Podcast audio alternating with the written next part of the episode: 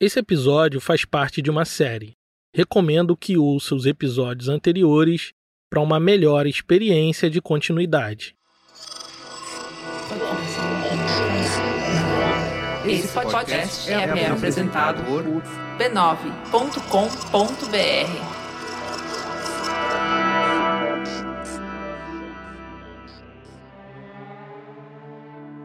Em 1961, ano seguinte ao lançamento de Quarto de Despejo, Carolina estava passando por altos e baixos emocionais. Ela tinha conseguido alcançar os seus principais objetivos de vida: se tornar uma escritora reconhecida e comprar sua casa própria, mas não se sentia plenamente feliz. Se tornar uma escritora famosa, como ela se tornou, trouxe consequências boas e ruins. A boa era que não precisava mais se preocupar com a fome. Vivia com fartura, ela e os três filhos. Outra coisa que não se preocupava era com o que vestir, com o que calçar. Comprava o que tinha de melhor para sua família. O dinheiro não era mais um problema para Carolina. Mas isso não era o suficiente. Não para ela, para as pessoas com quem ela passou ter que lidar. Seus vizinhos em Santana pareciam não gostar da sua presença no bairro. Os filhos de Carolina, que enquanto ela viajava ficava sob a supervisão de sua empregada, eram constantemente hostilizados pelos vizinhos. Eram meninos negros vivendo em um bairro de classe média, majoritariamente branco. Soma-se a isso o fato de que todos sabiam de suas origens na favela. Estigmatizados por marcadores de raça e classe, as crianças tiveram que lidar desde muito cedo com as violências de uma sociedade antinegro. A verdade é que a maior parte dos vizinhos odiavam aquelas crianças e faziam questão de deixar isso bem explícito. Tão explícito que o conflito foi parar nas páginas dos jornais. Embora bem amparados, frequentando os melhores colégios, fogem descalços, com muitos cruzeiros no bolso, sobem o morro e pagam bebidas para malandros e favelados. Quando não ficam a perambular pelas ruas a cata de coisas boas das latas de lixo. Obviamente, isso não era verdade, mas em poucas linhas é possível perceber uma série de estigmas de raça que historicamente permeiam o imaginário brasileiro. Essa era uma das piores consequências da fama de Carolina. O fato de que sua vida privada tinha virado um espetáculo público na imprensa. Foi o que aconteceu com aquele episódio do mal entendido com Jorge Amado na Feira de Livros no Rio de Janeiro ter entrado num disse-me-disse com um dos escritores mais queridos do Brasil fez sua imagem pública derreter. Aos poucos foram construindo a imagem de que Carolina era uma mulher que não sabia lidar com a fama, de temperamento difícil e essas coisas. Mas a verdade é que, desde o seu aparecimento, uma ala significativa daqueles que tinham voz consideraram sua presença naquele espaço um incômodo desagradável. Então, não tinha dificuldade nenhuma em odiá-la. Só precisavam de um motivo. Podia ser o suposto comportamento dos seus filhos, uma fala infeliz sobre o escritor consagrado ou qualquer outra coisa que eles considerassem fora da norma. O que ela estava descobrindo aos poucos é que nem todo o dinheiro e fama do mundo poderiam blindar uma pessoa negra de uma sociedade abertamente racista. Meu nome é Tiago André e esse aqui é o História Preta você está ouvindo Carolina, a história da escritora negra que ficou famosa no mundo inteiro, mas foi esquecida pelo Brasil. Episódio 8 Triste Fracasso. Carolina sofreu assédio da imprensa desde antes do lançamento de Quarto de Despejo. Mas em 1961, quase um ano depois, a coisa toda se intensificou, ganhando contornos preocupantes. Além de calcular e divulgar a suposta fortuna de Carolina, ao falar da nova casa adquirida pela escritora, eles também divulgaram o bairro, a rua e fotografias da fachada do imóvel. Isso atraiu curiosos e todo tipo de picareta para frente de sua casa. Não foram poucas as vezes que Carolina ajudou pessoas necessitadas doando uma gorda quantia em dinheiro. Na sua maioria eram pessoas desconhecidas que contavam alguma história triste e quase sempre semelhante à de Carolina, e recebiam em troca a atenção dela e alguma ajuda financeira. com a vida de Carolina sob a lupa da imprensa, muitos desses casos de generosidade foram parar nas páginas de jornal. Logo se espalhou a notícia de que quem se aproximasse de Carolina não saía de mãos vazias. Com endereço público e fama de mão aberta, as pessoas faziam fila na porta de sua casa para pedir dinheiro, emprego e todo tipo de ajuda. A rua residencial, que antes era tranquila, passou a ficar movimentada e o conflito com a vizinhança se intensificou. A própria Carolina não aguentava mais aquela situação. Ela não era rica como diziam por aí. Ser uma best-seller de um livro num país como o Brasil dos anos 60 poderia te dar uma vida nova, mas não te faria milionária. Já tinha tempo que esses conflitos estavam tirando a paz de Carolina. Mas ela chegou no seu limite quando vizinhos quebraram a vidraça de sua casa e ameaçaram a integridade física dos seus filhos. Mais de uma vez. Aí ela procurou o jornal Última Hora para pedir paz para os vizinhos e mandou avisar que não era milionária coisa nenhuma. Expôs os valores que tinha na conta mostrando que era uma quantia insuficiente para sustentar o conserto constante de janelas quebradas. No limite do emocional, Carolina ensaiou escrever um comunicado público dizendo que estava novamente miserável para evitar os pedidos de empréstimo de dinheiro dos falsos amigos que faziam fila na porta da sua casa. O quarto de despejo tinha acabado de ser traduzido para o público argentino Carolina recebeu o convite para o lançamento em Buenos Aires, mas de tanto ouvir que estava rica e ser sufocada por pedidos de favor, ela foi à imprensa dizer que não ia mais para a Argentina, porque estava sem dinheiro para dar comida a seus filhos. Pois depois que se tornou escritora, a sua vida estava um verdadeiro inferno. A declaração não pegou bem, Ruth de Souza, atriz negra que na época já era respeitadíssima por sua obra nos teatros e nas telas de cinema, recebeu a declaração de Carolina com espanto. Ela tinha uma relação de proximidade com a escritora e escreveu uma coluna sobre o caso. Fiquei surpresa quando li as últimas declarações de Carolina Maria de Jesus, dizendo estar sem dinheiro, sem comida para os seus filhos. É estranho, pois há poucos meses ela se declarava rica o que resultou num grande contentamento. Carolina é o símbolo do povo escritora do povo, e seu sucesso deu estímulo e esperança a muita gente, ensinando a lutar com a força de vontade dessa mulher e vencer na vida. Na coluna, ela chama a responsabilidade não só de Carolina, mas de outros artistas negros que, pelo exemplo, que hoje a gente chama de representatividade, inspirava muitas pessoas negras a trilharem o mesmo caminho. E no fim ela concluiu: O sucesso exige sacrifícios e muita paciência. É claro que a realização de um ideal escraviza. Diante da repercussão negativa de sua declaração, e talvez também do puxão de orelha de Ruth de Souza, Carolina voltou atrás na decisão e resolveu embarcar para a Argentina para celebrar o seu sucesso internacional. Ainda bem, porque por lá, mais uma vez, ela faria história.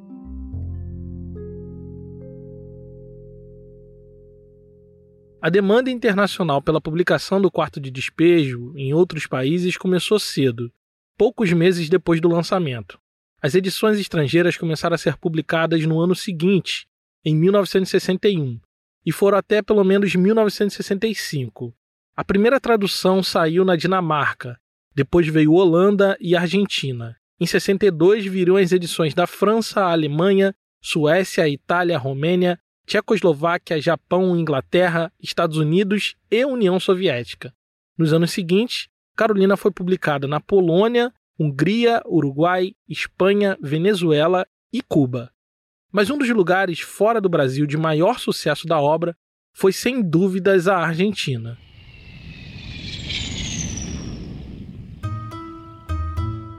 Carolina já estava tão aclamada por lá que a editora Abraxas convidou ela para passar vários dias no país em eventos de lançamento do livro. Aquela que era sua primeira viagem internacional começou muito bem. Foi recebida com honras de chefe de Estado no aeroporto de Buenos Aires. O jornal El Mundo deu a notícia de sua chegada, na primeira página com letras garrafais. Carolina está em Buenos Aires. mulher que não teme a nada e não se curva a ninguém. No Clarim, ela deu uma longa entrevista, falou de suas poesias, das músicas que estava compondo e de tantos outros projetos criativos que esperava pôr no mundo muito em breve. Carolina cumpriu uma agenda lotada de compromissos, com aparições em programas de TV, jantares e entrevista. Quase todos os dias tinha alguma fotografia sua estampando os jornais e revistas da capital. Sua popularidade na Argentina era algo jamais visto por escritores brasileiros. O lançamento de Quarto de Despejo em Buenos Aires vendeu 10 mil cópias em apenas quatro dias, e a editora precisou lançar uma segunda edição às pressas com o dobro de tiragem, que igualmente vendeu mais que água. Ao todo, eles tiveram quatro edições seguidas do primeiro livro de Carolina. No meio desse frenesi insano de compromissos, ela tirou um dia para visitar a Vila Miséria, como são conhecidas favelas na Argentina. Conversou e foi muito bem recebida pelos moradores. No fim, se emocionou com a semelhança daquele lugar com a favela do Canindé, seu antigo lugar. Sua passagem por ali as coisas que falou, as entrevistas que deu, levou o debate sobre as favelas de Buenos Aires para a primeira página do Clarim, um dos jornais de maior circulação da capital. Por onde Carolina passava, arrastava multidões, suscitava o debate sobre questões sociais adormecidas. Sua escrita envolvente e seu carisma magnético fazia com que as pessoas alheias aos invisíveis sociais olhassem na direção de temas incômodos, como a miséria, a fome e a justiça social. Talvez por isso ela tenha sido censurada e seu livro proibido de circular em Portugal, que vivia sob a ditadura do governo fascista de Salazar. Era impossível às classes dirigentes saírem de consciência incólume depois de conhecer, ouvir e ler Carolina. Ela consegue pensar o Brasil por uma, uma ótica completamente diferente daqueles pensadores anteriores. Né? Aqui é Tom Farias, jornalista, pesquisador e biógrafo de Carolina. Você pode equiparar aí com Gilberto Freire de Casagrande, você pode comparar com Sérgio Buarque de Holanda, de Raízes do Brasil. Né? Aí você vai ver um contraponto, né? o tripé que faltava para sustentar esse bloco ideológico brasileiro. Né? De um lado, Casagrande, de outro, Raízes do Brasil e o quarto despejo. Né? Então é o tripé que faltava para segurar, para segurar esse grande edifício brasileiro. Né? Talvez por isso ela tenha feito tanto sucesso internacional. Sua leitura sobre o Brasil ecoava em outras lutas pelo mundo. Naqueles mesmos anos 60, nos Estados Unidos, Martin Luther King popularizou a luta negra pelos direitos civis no sul do país. Malcolm X, importante liderança negra no norte, despontava como inspiração de dezenas de organizações sociais que estavam prestes a surgir, como é o caso dos Panteras Negras. No continente africano, a luta contra o colonialismo europeu tomava corpo. Só no ano de 1960, 17 países alcançaram a independência e acendeu o debate sobre a libertação e o empoderamento das populações negras pelo mundo. No mesmo ano, na África do Sul, a luta contra o apartheid tomou um rumo dramático, com um protesto de mais de 20 mil pessoas que terminou em um massacre por parte do governo. Quarto de despejo surge nesse contexto. Naquele momento, as lideranças negras estavam tomando o controle da narrativa e se fazendo ouvir. E talvez por isso, esse livro fez o barulho que fez em outros países mundo afora, mas principalmente na América Latina. Daí que seu sucesso não ficou restrito à Argentina. De lá, Carolina foi para o Uruguai, onde foi recebida no palácio pelo presidente da República, como se fosse uma autoridade de Estado.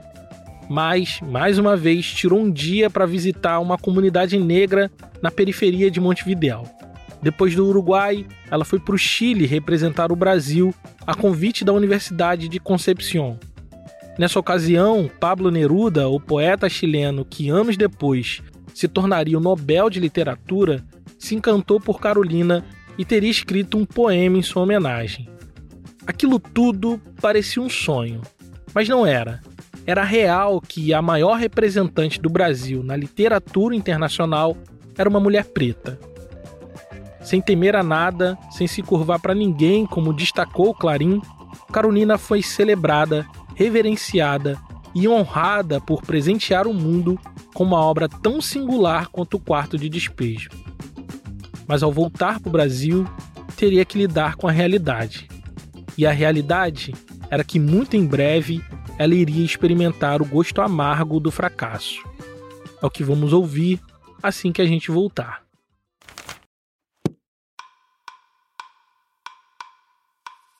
Em 1580, Francisca Luiz, uma mulher negra, saiu de Portugal para o Brasil para fugir das consequências de seu crime. Mas a justiça do Deus dos Brancos iria alcançar ela também no Novo Mundo. Esse é o início de O Crime de Francisca, uma temporada exclusiva que acaba de estrear somente para os nossos apoiadores. Por apenas 10 reais por mês, você também terá acesso a esse podcast exclusivo e todos os outros publicados até aqui. Acesse apoia.se barra História Preta para nos apoiar e acessar nosso conteúdo extra. Além de financiar o nosso projeto, você recebe acesso ao grupo secreto, desconto na nossa loja e uma newsletter aprofundando nossos conteúdos. Nosso podcast sempre será gratuito e com cada vez mais qualidade. Mas se você quiser nos apoiar e receber mais conteúdo em troca, acesse apoia.se barra História Preta. Carolina tinha um grande impulso criativo. Desde criança, o que ela mais fazia era criar. Depois de adulta, enquanto mudava de cidade em cidade até chegar em São Paulo, Carolina continuou criando, escrevendo textos dos mais diversos estilos. Tanto é que, quando o Audálio Dantas chegou no seu barraco no Canindé, ele se deparou não só com o fatídico diário, mas com dezenas de outros manuscritos. Tinha poemas, romances, peças de teatro, letras de música. Tinha um pouco de tudo na intenção criativa de Carolina. E ela achava que a publicação de Quarto de Despejo era só o início de tudo aquilo que ela sempre desejou fazer e nunca pôde. Em maio de 61, poucos meses depois do lançamento do livro, a escritora Edi Lima resolveu adaptar o texto de Quarto de Despejo para o teatro. A convidada para protagonizar a peça e representar Carolina foi Ruth de Souza, um dos maiores nomes da dramaturgia naquele momento. Em entrevista para o programa do Bial em 2018, Ruth de Souza, na época com 97 anos, falou que aquele pode ter sido seu melhor trabalho. Disse também, com muito bom humor, que Carolina fez pouco caso dela antes da peça estrear. É que Carolina queria que ela mesma fizesse o seu papel como atriz, mas foi convencida de que aquela não era uma boa ideia. Mas ainda assim, ela se envolveu com todo o processo criativo do espetáculo ajudou na preparação de Ruth de Souza, que foi passar alguns dias na favela, para mergulhar no personagem. Além disso, Carolina emprestou suas roupas da época, mostrou sua rotina e acompanhou Ruth pelas ruas de São Paulo enquanto a atriz catava papel para entender o drama vivido por Carolina. Na época, poucas pessoas falaram, mas a trilha sonora, as letras e músicas foram compostas por Carolina o que evidencia o envolvimento da escritora com a produção criativa do espetáculo, inclusive indo quase que diariamente no teatro conferir o andamento de tudo até o dia da estreia. No grande dia, Carolina ficou aos prantos, emocionada de ver Ruth de Souza entregando tudo de si em uma das suas atuações mais emblemáticas. A crítica à adaptação do Quarto de Despejo se dividiu em opiniões mas o saldo final foi muito positivo para todos os envolvidos no espetáculo. Carolina talvez tenha saído dali mais certa de que sua criatividade não precisava se limitar à escrita de diários. Ela tinha muito a mostrar e iria tentar fazer o seu próprio caminho. Audálio Dantas entrou muitas vezes em discussões se ela realmente deveria ou não embarcar nessas aventuras criativas que vinham à sua cabeça. Enquanto editor, sua função era mediar a relação da escritora com os anseios dos seus leitores. Ele tinha que, de alguma forma, encontrar o caminho entre o que o escritor quer escrever e que o público também queria ler. E naquele momento, Audálio e os manda-chuva da editora Francisco Alves entenderam que Carolina tinha mesmo era que escrever mais um diário, nos mesmos moldes de quarto de despejo. Mas dessa vez, ela não iria relatar sobre a fome ou a miséria, mas iria dar sua própria visão sobre a fartura e as relações dela com esse novo mundo de fama, dinheiro e poder, protagonizado pela branquitude brasileira. O nome do livro seria Casa de Alvenaria Diário de uma Ex-Favelada. Carolina não queria escrever esse livro. Segundo ela, uma coisa era falar dos pobres, outra bem diferente era falar sobre os modos de vida dos ricos. Se eles não gostassem, poderiam persegui-la por toda a sua vida. Mas o corpo editorial da Francisco Alves insistiu e Carolina cedeu. Inclusive chegou a escrever suas reclamações no próprio diário, ironizando: seja feita a vontade de Audálio. Porque no fim de tudo, o mercado editorial também é mercado. E a editora só aposta naquilo que pode dar um retorno financeiro. E Audálio Dantas, enquanto editor, acreditava que poderia repetir o mesmo sucesso do primeiro no segundo livro. Porém, observando mais atentamente, a gente percebe que Audálio ia um pouco além da sua função como editor. Ele tentava aconselhar Carolina a não se meter em negócios que poderiam desgastar sua imagem ou prejudicar sua saúde financeira. E não sou eu que estou dizendo, ele mesmo vai escrever sobre isso na apresentação da primeira edição de Casa de Alvenaria deslumbramento diante das coisas novas, a vaidade muito natural despertada pelas inúmeras solicitações, as legítimas, úteis e as destituídas de qualquer significado, feitas por debilóides e safados que viam em Carolina qualquer coisa assim como um bicho estranho, preciso dizer que tudo fiz para evitar esse envolvimento, mas não consegui. A própria Carolina, algo inebriada com o sucesso, constituiu um obstáculo. Dizia-lhe que eu estava querendo ser seu dono. Ela deixa claro em muitos registros em seu diário que acreditou nos conselhos desses amigos de última hora. Por exemplo, quando se queixa por eu ser contrário à sua ideia de cantar no rádio. Aí ele abre aspas para Carolina. Eu queria ir para o rádio. Fiquei furiosa com a autoridade do Aldalho, reprovando tudo, anulando meus projetos, da impressão de que eu sou sua escrava. E aí Audálio completa no texto. Contraditória essa referência à anulação de projetos, justamente aqueles projetos que seriam prejudiciais. Já imaginaram o pessoal do rádio usando a figura de Carolina para exibições ridículas nos auditórios? Naquele mesmo ano de 1961, ela gravaria um disco de samba e marchinhas inspirado em Quarto de Despejo. Acompanhada pela banda Titulares do Ritmo, Carolina gravou 11 de suas melhores composições musicais em uma das maiores gravadoras do país, a RCA Victor. Salve uh, salve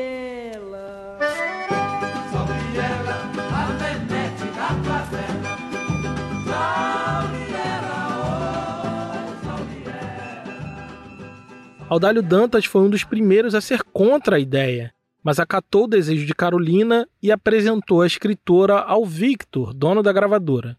No fim, o disco foi lançado com o nome Quarto de Despejo, Carolina Maria de Jesus cantando suas composições.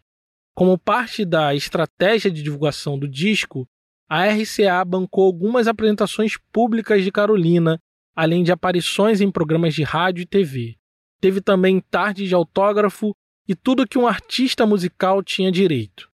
Mas o lançamento do disco foi um fracasso retumbante. O público não comprou a ideia de Carolina como cantora, e as tardes de autógrafos só não ficaram completamente vazias porque apareceram algumas pessoas querendo autografar o livro. A crítica caiu matando, principalmente em cima de Audálio Dantas, que foi acusado de explorar a ingenuidade de Carolina enfiando ela em tudo quanto é coisa que pudesse dar dinheiro. Mal sabia eles que a ideia de gravar o disco era da própria Carolina. Aliás, essa coisa de ver a Carolina como uma mulher ingênua que não sabe tomar decisões de sua própria carreira faz parte de um antigo estigma de raça que põe pessoas negras num lugar de inércia à mercê das vontades alheias. Isso não quer dizer também que não havia uma relação de poder desigual entre Carolina e esse mercado do entretenimento, entre Carolina e Audálio Dantas. É óbvio que ela tinha menos poder de barganha do que os outros, ou pelo menos era o que ela achava. O ponto é que os rumos criativos da carreira de Carolina sempre estiveram em disputa. Se por um lado ela conseguiu gravar um disco que ela tanto queria, por outro, ela acabou cedendo ao desejo de sua editora de escrever mais um diário, algo que ela não estava 100% à vontade de fazer. Um ano depois de Quarto de Despejo, a livraria Francisco Alves lançou o segundo livro de Carolina, intitulado Casa de Alvenaria, o diário de uma ex-favelada. O livro foi escrito durante o primeiro ano de Carolina após o lançamento de Quarto de Despejo.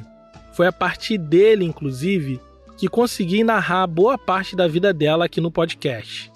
Porque assim como no primeiro, Carolina não poupou detalhes e impressões sobre o novo mundo que passou a habitar. Mas diferente do anterior, Casa de Alvenaria, além de muito duro, é também pouco esperançoso. Carolina celebra o seu sucesso mas fala também dos problemas que a fama trouxe, da dificuldade de se inserir num lugar que não foi feito para pessoas como ela. Apesar de todo o dinheiro que ganhou, de tudo que passou a consumir, nada disso foi capaz de fazer dela parte daquilo tudo. Ela estava lá, mas não era de lá. E todos pareciam fazer questão de deixar isso bem claro.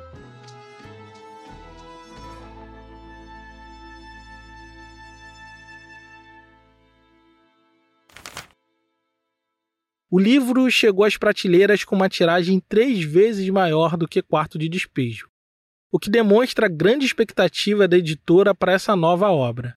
Mas diferente de tudo que veio antes, Casa de Alvenaria foi um completo fracasso. O público, a crítica, a comunidade literária como um todo recebeu muito mal o novo livro de Carolina. E até hoje há discussões sobre os motivos disso. Mas num primeiro momento, pareceu que o público tinha se cansado de Carolina. Ninguém queria saber mais o que ela tinha para falar. Mas olhando para trás com mais cuidado, a gente se dá conta de que esse é um livro ríspido, duro, cínico. Carolina, a ex-favelada, tem uma visão nada romântica da classe média que a rodeava. Talvez eles esperavam que uma mulher que catou coisas do lixo para sobreviver, que morou em condições precárias, que passou fome, fosse agradecer o favor que eles fizeram ao aceitar ela nesse grupo fechado de pessoas bem-nascidas. Mas Carolina deu a eles o sarcasmo, o deboche e um pouco de rancor. Como representante não solicitada do populacho, Carolina cuspiu em letras tudo aquilo de mais terrível que presenciou e fez isso apenas descrevendo seu cotidiano como negra e escritora best-seller. De certa forma, ela desnudou a hipocrisia dos bem-nascidos e por isso jamais seria perdoada. O vislumbre disso está na matéria da revista O Mundo Ilustrado de novembro de 1961. Parece chegado o momento de se pôr a termo a exploração da ignorância da pobre Carolina, mulher rude e de viver penoso, pelo golpe de mágica de um repórter ladino transformada em escritora de sucesso. Os apontamentos da miséria da ex-favelada do Canindé, hoje best-seller correndo os mundos e edições sucessivas, jamais se repetirão. Carolina está ganhando muito dinheiro, mora em casa própria de todo conforto, hospeda-se em hotel de luxo e tudo que fizer doravante terá o destino do breve ouvido porque lhe faltará autenticidade e o sabor das coisas originais. Basicamente, o que se dizia era que Carolina conseguiu o que queria. Saiu da favela, comia três refeições e tinha sua própria casa. Agora chega. Agora era hora de dar um basta a Carolina.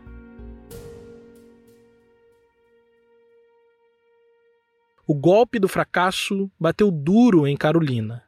Os sintomas da depressão que já rondavam seus dias vieram com força dessa vez.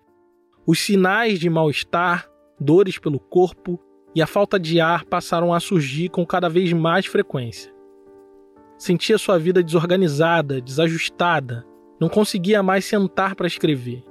Apesar dos seus pedidos públicos, os vizinhos continuaram hostilizando a sua família e quebrando a sua casa. Na esteira desses acontecimentos, os problemas financeiros bateram à porta. Sem saída, sem esperanças imediatas, Carolina concluiu que aquele era o momento certo de mais uma vez ir embora. Diferente do que se pode imaginar, Carolina não desistiu do topo do mercado literário. Das cinzas do seu fracasso, faria de tudo para se reerguer. Mas como isso seria possível? É o que vamos descobrir no próximo episódio de Carolina.